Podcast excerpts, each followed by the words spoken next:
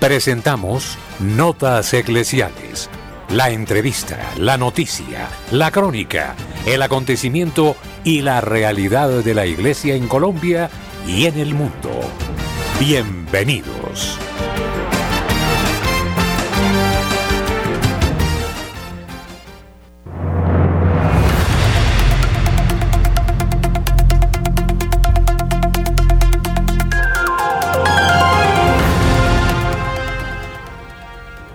Muy buenos días, amables oyentes de Radio María en Colombia y en el mundo. Les habla el Padre Ciro Hernando González en la presentación de las notas eclesiales.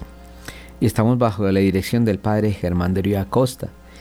Y en producción tenemos a nuestros hermanos Luis Fernando en producción de audio y la producción visual a nuestro hermano Camilo Ricaorte. Bienvenidos. La opinión el análisis. Editorial en Radio María.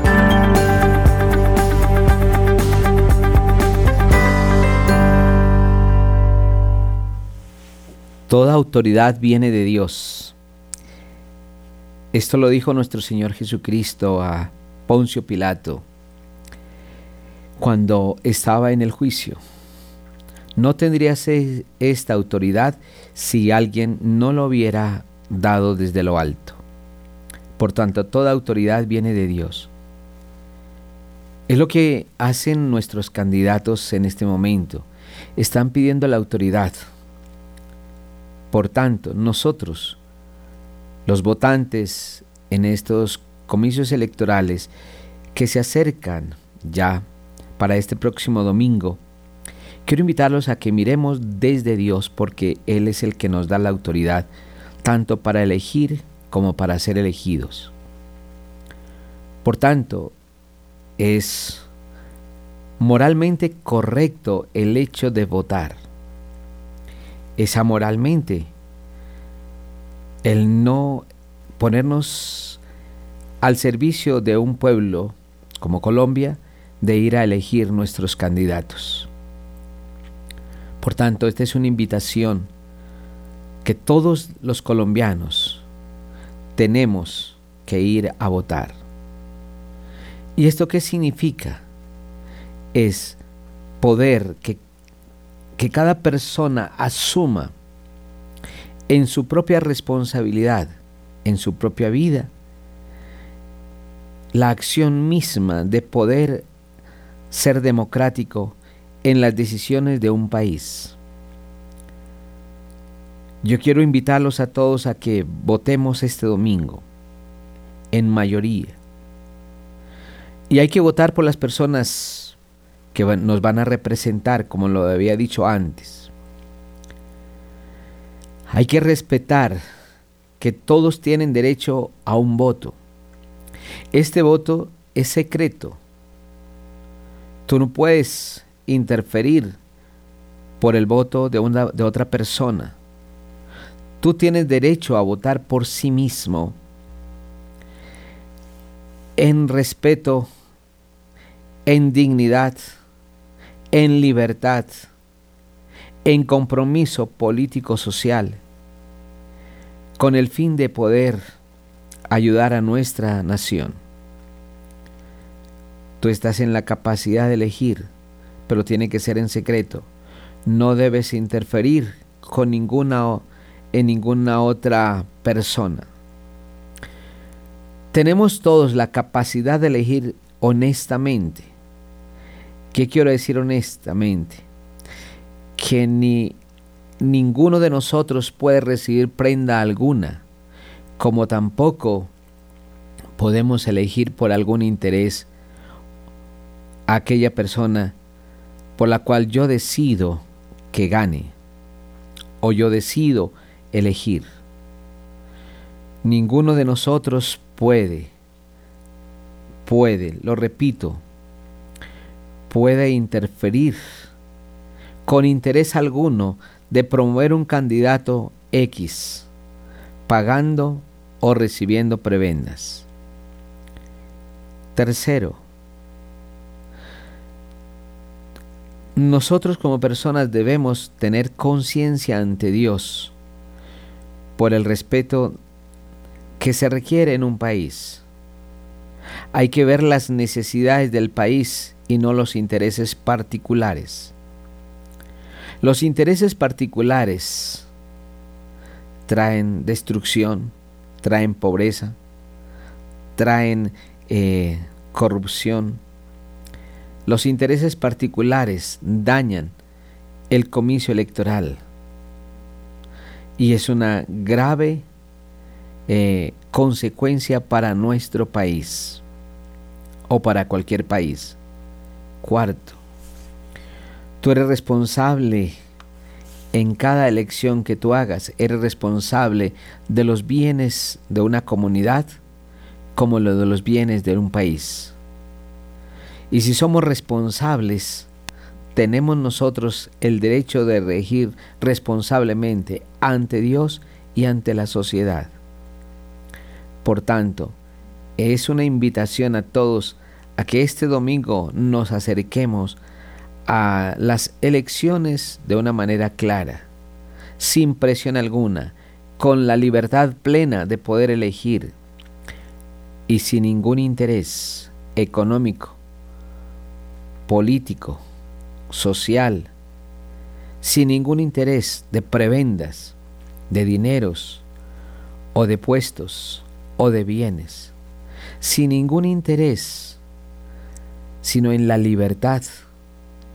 Y nadie, óigame bien, nadie tiene que oprimir tu voto bajo la presión, bajo la persuasión o bajo las armas.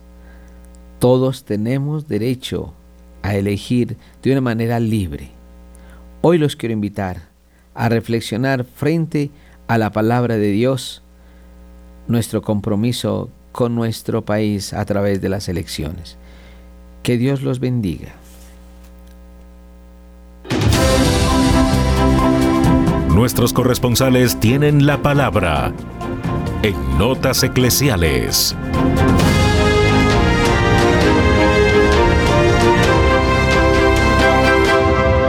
A las 8 de la mañana 17 minutos iniciamos esta ronda informativa por el país. Iniciamos como siempre en la ciudad de Barranquilla con Julio Giraldo. Buenos días Julio. Saludamos hoy a toda la amable audiencia de Radio María en Colombia y el exterior. Un saludo muy especial para la mesa de trabajo. Y esto es lo que hoy hace noticia en Barranquilla y la costa norte colombiana. Amanecimos con lluvia en todo Barranquilla torrenciales aguaceros que caen y a la espera, Dios no lo quiera, de todos los estragos que estos aguaceros hacen en nuestra querida ciudad. Estas eh, lluvias en estos días pasados pues han dejado a mucha gente en la calle, las casas destruidas, muchas eh, personas que fueron arrastradas por los arroyos en sus motos, en sus carros, etc. Esperemos que la situación de las lluvias mejore un poco. En otro ángulo de la noticia, pues la noticia, y se me perdona la redundancia, es aquí como en todo Colombia, la preparación para las elecciones del próximo domingo. Los eh, chismes y anuncios que son siempre comunes en la antesala de estos eventos, de la gente que compra votos, de quién, por quién voy a votar, por quién no, quién está dando más plata, porque desafortunadamente las elecciones son generalmente compradas.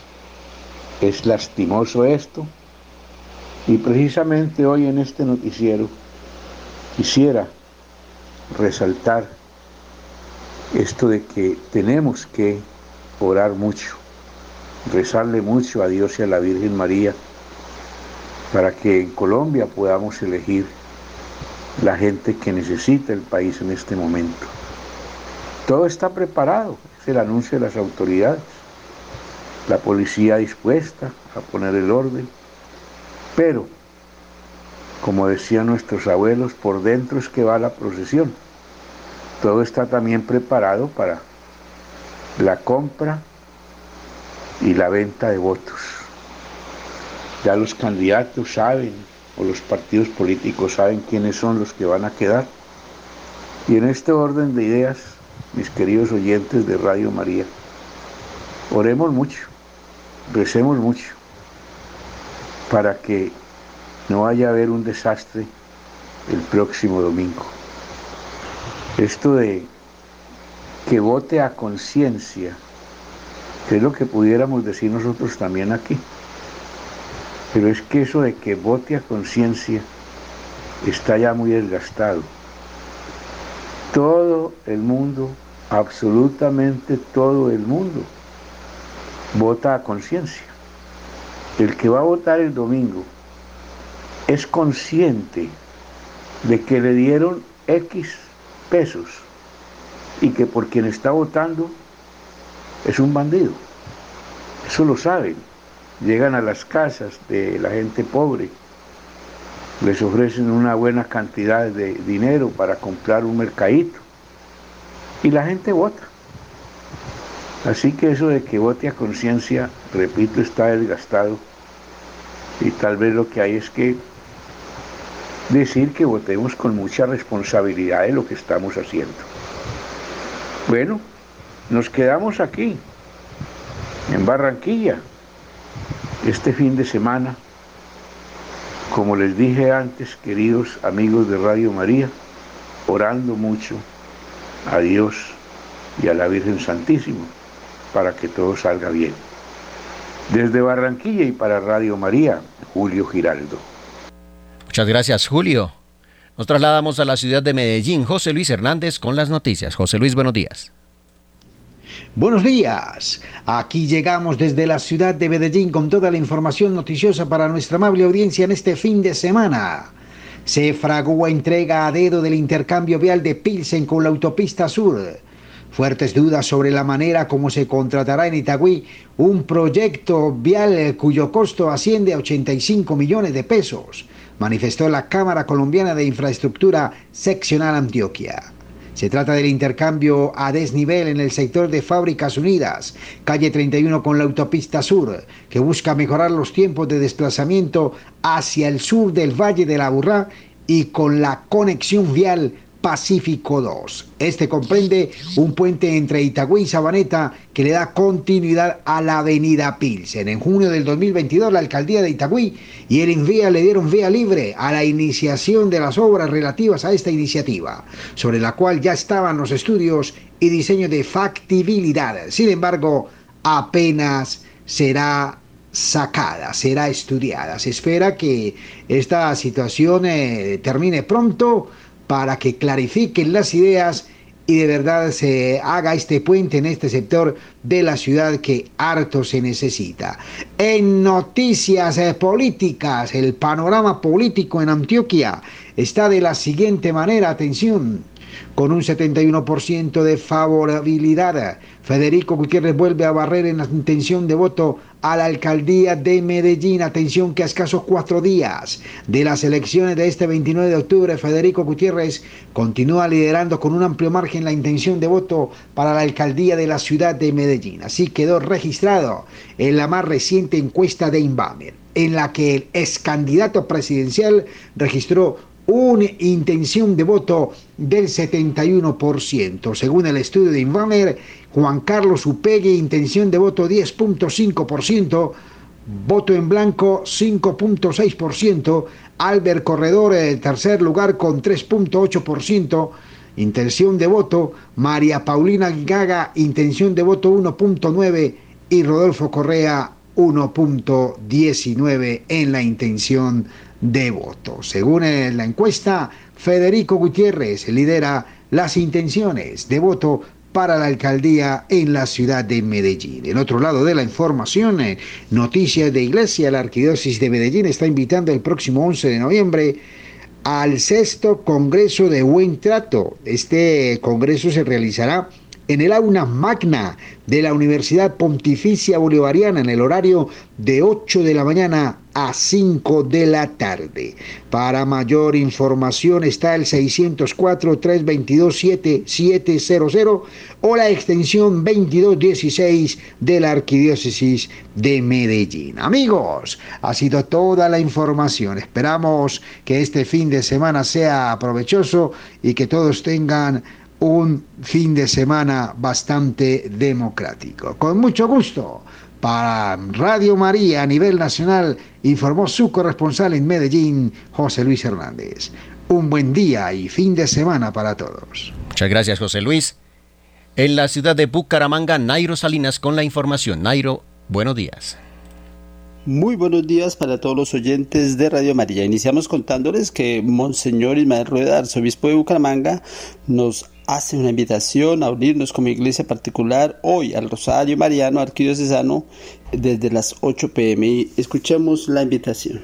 Queridos hermanos y hermanas, los estoy invitando a participar en el Rosario Mariano Arquidiocesano que Dios, Dios mediante estaremos realizando el próximo 27 de octubre a partir de las 8 de la noche saliendo de la parroquia Nuestra Señora de Fátima hasta la iglesia catedral de la Sagrada Familia.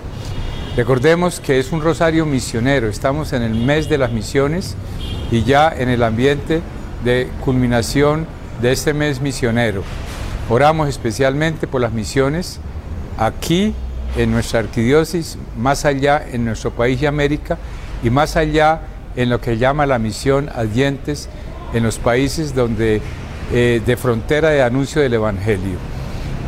También les quiero decir que mm, vamos ese día, al final del rosario, cuando terminemos aquí en la catedral, a entronizar el cuadro de la Santísima Virgen de Guadalupe, la réplica que hemos traído de México, del original, eh, para dejarla donde estaba la imagen peregrina en este momento, que había sido bendecida por el Papa Francisco y que quedará en el santuario eh, que consagraremos el 12 de diciembre. Entonces esa réplica de la Santísima Virgen María de Guadalupe la colocaremos ahí en la catedral ese día al terminar el rosario eh, para que esa presencia de la figura de María en nuestra catedral continúe. De tal manera que están todos invitados y lo hacemos en el contexto, decía, del mes misionero y también de esta peregrinación que estamos haciendo con la Virgen de Guadalupe por las parroquias de nuestra arquidiócesis. Con estos sentimientos y esta invitación, les doy también una bendición especial que imparto de corazón para ustedes, para sus familias, en el nombre del Padre y del Hijo y del Espíritu Santo. Amén. Desde Bucaramanga y para Notas Eclesiales, Nairo Salinas Gamboa, feliz y bendecido fin de semana. Muchas gracias, Nairo. Nos trasladamos ahora a la ciudad de Cali. Marta Borrero nos informa. Hola, muy buenos días querida familia de Radio María. Hoy quiero hacer eco al llamado del Papa Francisco a que en todo el día de hoy la iglesia del mundo entero nos unamos en ayuno y oración. Las dos cosas, ayuno y oración por la paz del mundo. Y para este eco que quiero hacer de, esa invitación del Papa, voy a leerles del libro Curación y Liberación a través del ayuno, escrito por, los, por la Asociación Hijos de Medjugorje, para que veamos la importancia de retomar y de hoy ofrecer ayuno y oración. Dice así en la página 30 una de las videntes. Recuerdo que durante la guerra en 1992 se oían los bombardeos que caían sobre Mostar, sobre Liubuski, sobre Sitluk y sobre los alrededores de Medjugorje. Podíamos ver las bombas en el cielo, podíamos oír la destrucción y por supuesto veíamos en la televisión lo que estaba pasando. Por la purísima gracia de Dios yo me quedé en el pueblo, en mi pequeña comunidad de las bienaventuranzas y el 25 de abril de 1992 recibimos el primer mensaje mensual de Nuestra Señora tras el comienzo de la guerra en Bosnia y Herzegovina. Todos esperábamos la respuesta de la Virgen Santísima a la tragedia que sucedía alrededor de nosotros. El mensaje fue el siguiente. Queridos hijos, también hoy los invito a la oración. Solo con la oración y el ayuno se puede detener la guerra Por eso, mis queridos hijos, oren y por medio de sus vidas den testimonio de que ustedes son míos, porque en estos tiempos turbulentos Satanás desea seducir a tantas almas como le sea posible. Por eso los invito a decidirse por Dios y Él los protegerá y les mostrará lo que tienen que hacer y el camino que tienen que recorrer. Yo invito a todos aquellos que me han dicho sí a que renueven su consagración a Jesús y a su corazón y a mí, a fin de que podamos usarlos más intensamente como instrumentos de paz en este mundo sin paz. Medjugorje es para todos ustedes un signo y una llamada a orar y a vivir los días de gracia que Dios les está dando.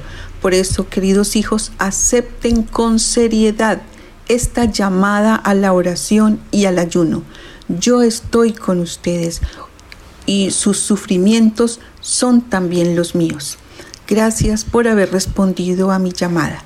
Mensaje del 25 de abril de 1992 les dejo esta súplica, no solamente del Papa Francisco, sino de nuestra Madre Santísima. Hoy ayunemos y oremos por la paz del mundo. Soy Marta Borrero para las notas eclesiales de la Radio María. Muchas gracias, Marta. Y Néstor Ponguta, puerto periodista de Radio María en Roma, ha entrevistado a su eminencia Pietro Parolín, cardenal secretario de Estado de la Santa Sede durante el homenaje del centenario del nacimiento del cardenal Silvestrini en la alcaldía de Roma, con la presencia del presidente de Italia Sergio Mattarella y del decano del Colegio Cardenalicio Cardenal Giovanni Battista, entre otros. Escuchemos. Mi unisco all'appello che il Papa ha fatto e ha ripetuto molte volte durante questo tempo eh, di guerra. L'appello è che le ragioni della pace possano prevalere sulla violenza e sulla, sulla guerra. Quindi scendendo al concreto poi l'appello per la liberazione degli ostaggi e poi per la la i due focus si sta concentrando sì, sia l'appello sia anche l'azione della, della Santa Sede. Eminencia, c'è tanto temore per la scalata e per la, l'arrivo delle truppe israeliane e altre. Che, che, pensa di questa situazione, di questa azione armata che si sta iniziando? Finora non è avvenuto, no? finora, finora non è avvenuto. Noi diciamo, auspichiamo ecco, che non ci siano una, un aggravamento ecco, della, della, della, situazione e che si possa risolvere altrimenti.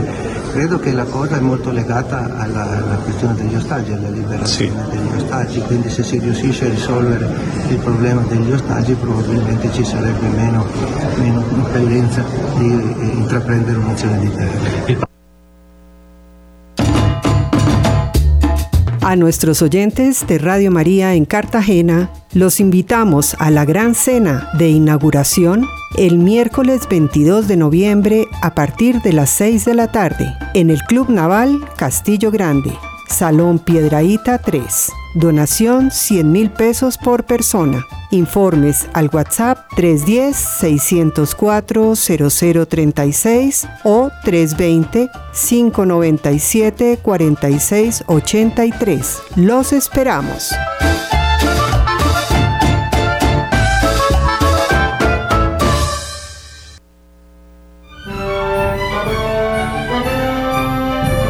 Somos 24 horas de buena programación. Descarga gratis la aplicación para iPhone y Android.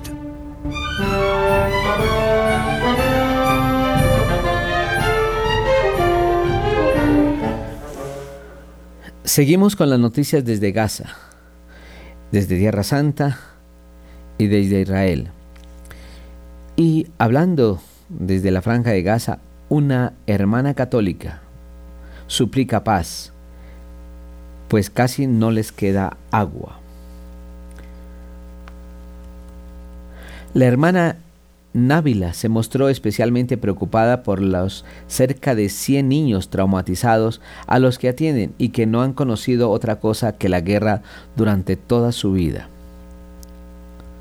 Una hermana de la parroquia católica de Gaza que ahora atiende más familias tras el bombardeo de la iglesia ortodoxa local, ha hecho un sincero llamamiento a la paz. En declaraciones telefónicas a la Organización Caritativa Católica Ayuda a la Iglesia Necesitada, AIN, la hermana Návila, que se ocupa de los cristianos refugiados en el complejo parroquial de la Sagrada Familia de Gaza, se ha manifestado que necesita agua y está muy preocupada. La parroquia no tiene electricidad ni agua corriente y ha recurrido a beber agua de un pozo que temen que pueda sacarse secarse en cualquier momento, o agua mineral embotellada que cuesta tres veces su precio original. La hermana Návila se mostró especialmente preocupada por los cerca de 100 niños traumatizados a los que atiende y que no han conocido otra cosa que la guerra durante toda su vida. Dijo, solo queremos paz, paz. Hemos sufrido seis guerras en Gaza. Los niños solo conocen la guerra. La parroquia de la Sagrada Familia ha estado proporcionando ayuda y refugio a los cristianos heridos y, y desplazados, afectados por la violencia en curso durante, los dos durante las dos últimas semanas, la mayoría de los cuales han perdido sus hogares. Junto con otras seis religiosas y un sacerdote católico, la hermana Návila ha trabajado incansablemente para ayudar a los casi 700 desplazados que atiende, entre ellos 50 personas con discapacidad. El número de personas refugiadas en el complejo de la Sagrada Familia aumentó en unos 200 después de que el complejo de la Iglesia Ortodoxa griega de San Porfirio fuera alcanzado por un misil que mató a 18 personas. Entre los que murieron al ser alcanzado el complejo ortodoxo griego se encontraba un profesor que impartía clases en la escuela de las Hermanas del Rosario, de la que la hermana Návila es directora, junto con toda su familia. También murieron otros niños que asistían a la catequesis parroquial. A pesar de los bombardeos, la hermana Návila sigue resistiendo y afirma que mantenerse ocupada y ayudar a las demás es lo, a los demás es, lo es la mejor manera de hacer frente a la devastación. La hermana en Ávila dijo a Ayuda Internacional que el apoyo espiritual a la gente estará proporcionando esperanza. Se celebra misa dos veces al día y la gente reza constantemente el rosario buscando la paz por intercesión de la Santísima Virgen María. Y concluye, paz, paz, queremos solo paz. Hay tanto mal, tanto sufrimiento. Es terrible. Ahora mismo solo tenemos a Dios.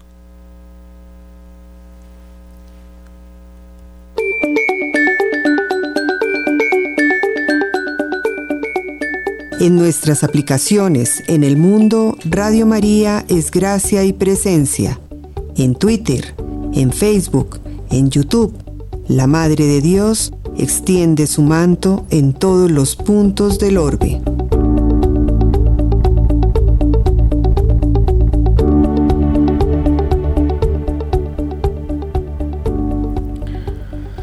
Viajamos ahora a España, pues un misionero español busca rebeldes en Internet para seguir a Jesucristo.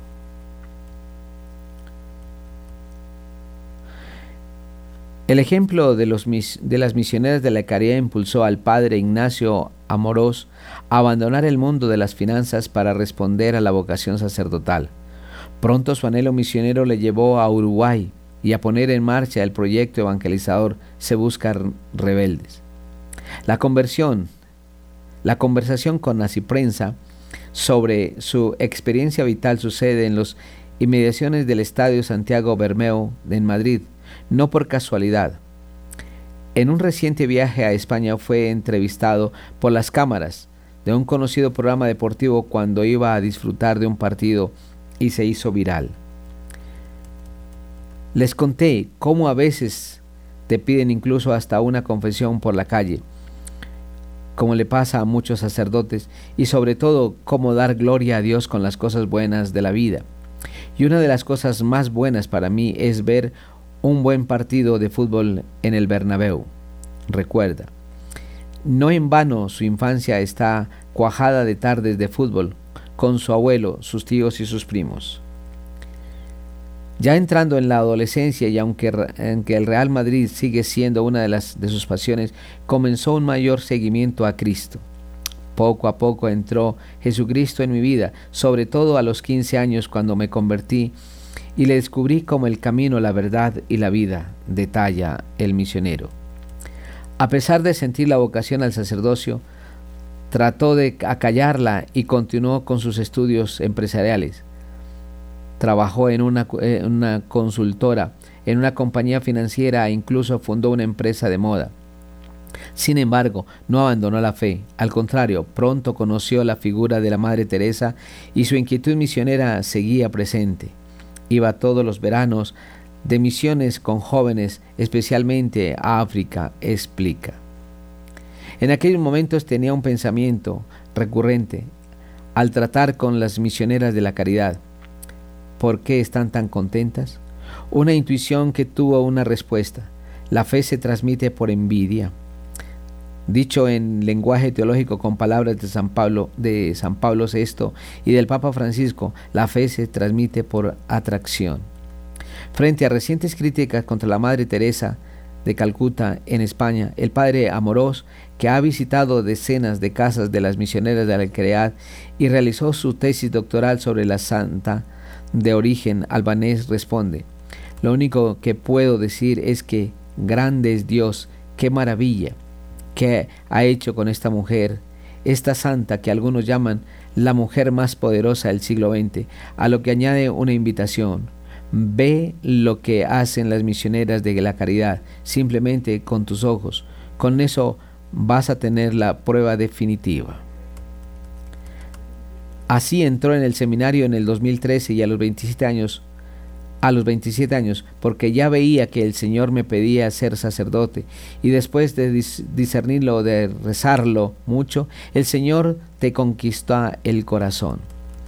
Durante su etapa de formación eclesiástica surgió la inquietud por ir a tierras lejanas. Durante mi estancia en el seminario vinieron varios obispos de Uruguay a contar la realidad allí, que era un país muy secularizado, con muy pocos sacerdotes. En agosto del 2017 viajó, viajó a Uruguay ya como diácono y en el 2018 fue ordenado sacerdote por un obispo emérito de Minas, Monseñor Jaime Fuentes, que entonces solo contaba con un sacerdote incardinado. Desde marzo del 2020 se unió a esta diócesis a la de Maldonado, Punta del Este, bajo la autoridad de Monseñor Milton Trócoli, donde es rector del Santuario de la Divina Misericordia. Ya hace cuatro años que estoy allí como sacerdote y estoy muy contento de poder llevar el mensaje del amor de Dios revelado en Jesucristo a todas las naciones, confiesa. Más allá del trabajo sobre el terreno, el Padre Amorós sintió que esta inquietud misionera nos lleva a evangelizar no solo todo el mundo material, sino también lo que Benedicto esto llamó el continente digital. Mucha gente está pasando ahí mucho tiempo ¿Cómo hacer para que puedan descubrir a Jesucristo? Se preguntó. Y así surgió en el 2020 el canal de YouTube Se Buscan Rebeldes, que cuenta con más de 40 mil suscriptores. ¿Por qué rebeldes? Para traer al siglo XXI esa rebeldía frente a lo mundano, a lo que no llena para seguir a Jesucristo, que es lo que cambió el mundo con la revolución del amor, del servicio y a Dios Padre, que nos ha querido abrir las puertas del cielo. Se trata de un canal católico en castellano que trata fundamentalmente los temas doctrinales de la fe y a la vez temas actuales y polémicos, desde cómo confesarse o por qué hacerlo, con un sacerdote a otros sobre si es pecado hacerse tatuajes o por qué ser católico y no simplemente cristiano, puntualiza. Todos ellos proponen en positivo, sin juzgar, yendo a lo existencial de nuestras vidas. Como el mensaje de Jesucristo responde a las grandes interrogantes del ser humano y nos da sentido a la vida, subraya el misionero. Además, los videos del Padre Amorós difunde sus contenidos por medio de Instagram, WhatsApp, Facebook, Spotify y desde hace unos días a través de un renovado sitio web también colabora con este mismo título en Radio María España. A su entender la evangelización online puede ayudar mucho a, los, a la sinodalidad en la iglesia, pues permite llegar a muchísimas personas.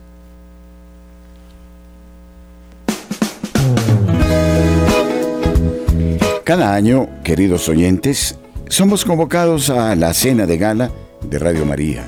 Cumplimos ya 27 años de labores y hemos pensado invitarles a ustedes a un lugar idílico, camino de la Vía de la Calera, en el restaurante y centro de eventos Tramonti, en la carrera primera 9350 en el barrio El Chico, para nuestra cena mariana. Ustedes son invitados de honor Pueden hacer sus reservas en este número de teléfono 320-289-4744. Les invitamos, ustedes y nosotros haremos familia el próximo 2 de diciembre a partir de las 6 de la tarde en el restaurante Tramonti para vivir un momento inolvidable, para dar gracias a Dios en medio de la fraternidad por el don de Radio María.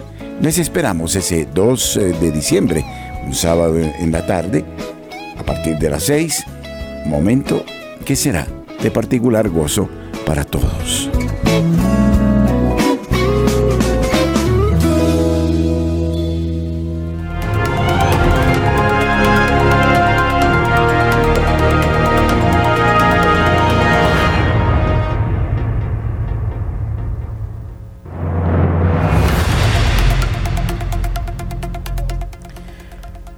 Huracán Otitis deja al menos 27 muertos en México. La iglesia solicita ayuda.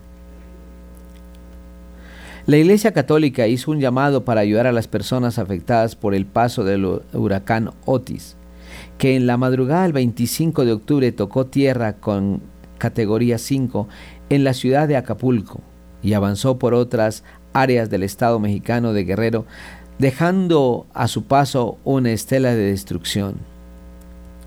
En conferencia de prensa este 26 de octubre, Rosa Isela Rodríguez, secretaria, ministra de Seguridad y Protección Ciudadana del Gobierno de México, indicó que hasta el momento se han registrado 27 fallecidos y cuatro personas desaparecidas, además de importantes pérdidas materiales.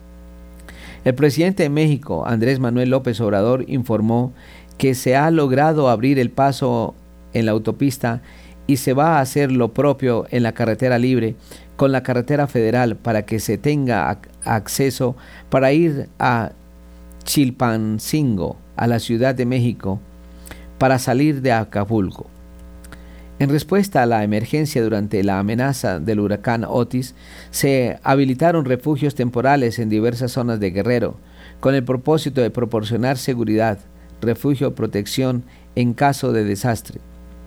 En información compartido con la Ciprensa, Cáritas Mexicana anunció que el equipo de respuesta del municipio de Coyuca de Benítez, ubicado a 34 kilómetros al norte de Acapulco, evacuó a las personas que vivían cerca del río y estableció albergues temporales en una escuela primaria. Además dio a conocer que se han habilitado templos católicos para albergar a las personas afectadas, incluyendo la parroquia de Nuestra Señora de la Candelaria de la comunidad de Espinalillo, la iglesia de la Virgen de Guadalupe en la comunidad del Embarcadero y la iglesia de la Virgen de la Caridad del Cobre en el Carrizal. Por otra parte, Caritas Mexicana salió con solito, solicitó con urgencia aguas, víveres, no perecederos y útiles de acceso personal, así como un material para la reconstrucción de viviendas para una segunda etapa.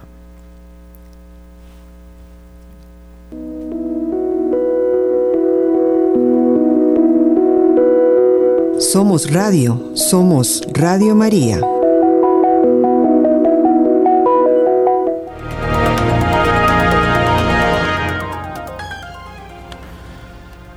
Demetrio Fernández, la única meta del hombre en la tierra es ser santo.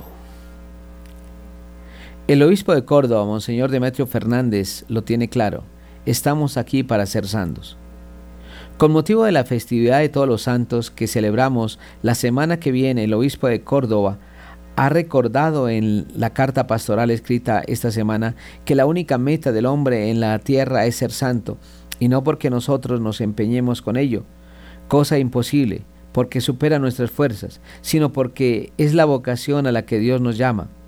Demetrio Fernández añade que la cercanía de la fiesta de todos los santos es ocasión propicia para revisar esta vocación fundamental de nuestra vida, la llamada a la santidad, y preguntarnos cómo respondemos a este designio de Dios sobre cada uno de nosotros.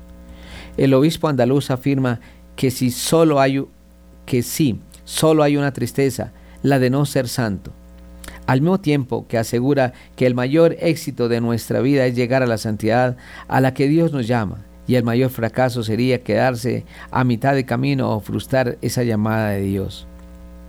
En el conjunto de toda la humanidad, los santos suponen una, un caudal de bien, una reserva de amor que nos hacen mirar la historia con esperanza. Es verdad que abunda el pecado en todas sus manifestaciones, el odio, la venganza, la injusticia, el olvido de Dios y el apartamiento de sus mandatos. Ahí están las expresiones de todo eso, guerras, violencia, atropellos de los derechos humanos, estropicio de la naturaleza creada, subraya Monseñor Fernández. El, prelado cordobés escribe en su epístola que cada uno de nosotros puede contribuir a ese caudal que sana todas las heridas y recicla todos los males. Donde hay odio, venganza, violencia, injusticia, abunda el amor, la entrega, la construcción de un mundo más humano según el plan de Dios. Es mucho mayor el bien acumulado por la vida de los santos que el mal que el hombre genera cuando se aparta de Dios.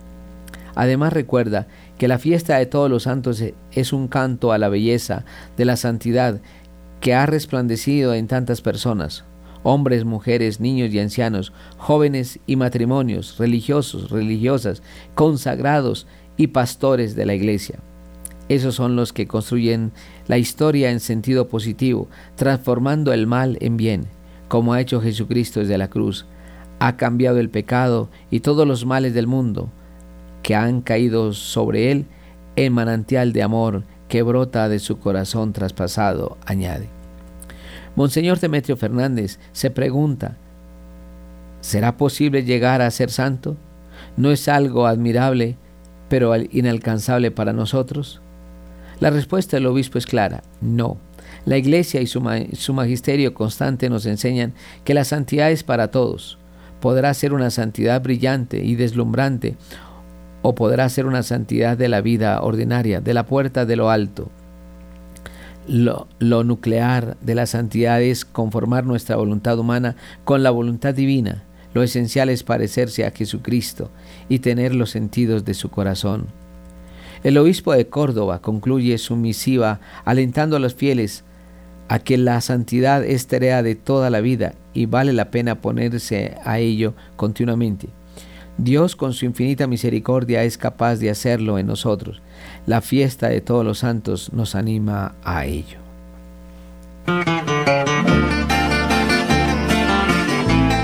Radio María en la ciudad de Santiago de Cali invita a la Cena Mariana en acción de gracias a Dios y a los oyentes por su fidelidad.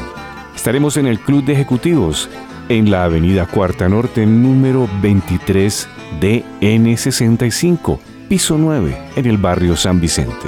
Nos encontraremos a las 7 de la noche el próximo viernes 24 de noviembre de 2023. Mayores informes a nuestros números de teléfono 602-514-2641 y al móvil 316-690-5632.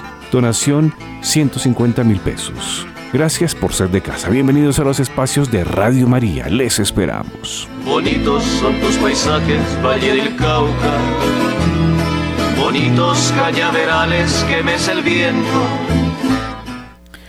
Más de 100 religiosas se dan cita en Roma para buscar respuestas a desafíos de desarrollo sostenible esbozar un plan de acción de colaboración para la defensa y la respuesta a los retos claves para el desarrollo sostenible de nuestras sociedades y nuestro planeta, también como reconstrucción al proceso sinodal de la Iglesia Católica. Así concluyó ayer en Roma el primer foro de defensa de la UISEC, la Unión Internacional de Superioras Generales, en la que participaron hermanas de todo el mundo en diálogo con representantes gubernamentales, organizaciones internacionales, instituciones vaticanas, la sociedad civil y expertos del mundo académico y de la prensa. Dos días de encuentro y debates organizados en colaboración con el Fondo Mundial de Solidaridad. Más de 100 hermanas y miembros de todos los rincones del mundo se reunieron durante los días 23 y 24 de octubre en Roma para esbozar un plan de acción de incidencia colaborativa para crear un cambio sistemático y responder a los desafíos clave para el desarrollo sostenible de nuestras sociedades y de nuestro planeta. El primer foro de incidencia organizada por la Unión Internacional de Superiores Generales en colaboración con el Fondo Mundial de Solidaridad, reunió a hermanas de todo el mundo, representantes, gobiernos, organizaciones internacionales, instituciones vaticanas, sociedad civil, académicos y comunicadores. Los temas tratados se centraron en algunos de los retos más acuciantes de nuestro tiempo que afectan el desarrollo armonioso de nuestras sociedades y de nuestro planeta entre ellos el cambio climático y la pérdida de biodiversidad, la pobreza, el desempleo y las desigualdades sociales, la migración forzosa y la trata de seres humanos, las crisis sanitarias y las violaciones de los derechos humanos. El evento fue la culminación de un proceso que comenzó hace más de tres años, en julio del 2020, cuando la Unión de las Hermanas Generales, en colaboración con el Fondo de Solidaridad Global, lanzó la iniciativa Sister Advocation Globality, destinada a crear una red de hermanas comprometidas con la defensa social y medio ambiente, fomentar la comunicación y la colaboración con los socios y crear espacios de reflexión sobre algunas de las cuestiones clave de desarrollo internacional estilos de vida sostenibles y sabiduría tradicional, cohesión social y diálogo intercultural, valorización e, e implicación a las comunidades que viven en las, a las márgenes en el diálogo global y en los medios de comunicación. El foro lanzó el compromiso de la red global de hermanas con esta cuestión cruciales para la humanidad y nuestra casa común.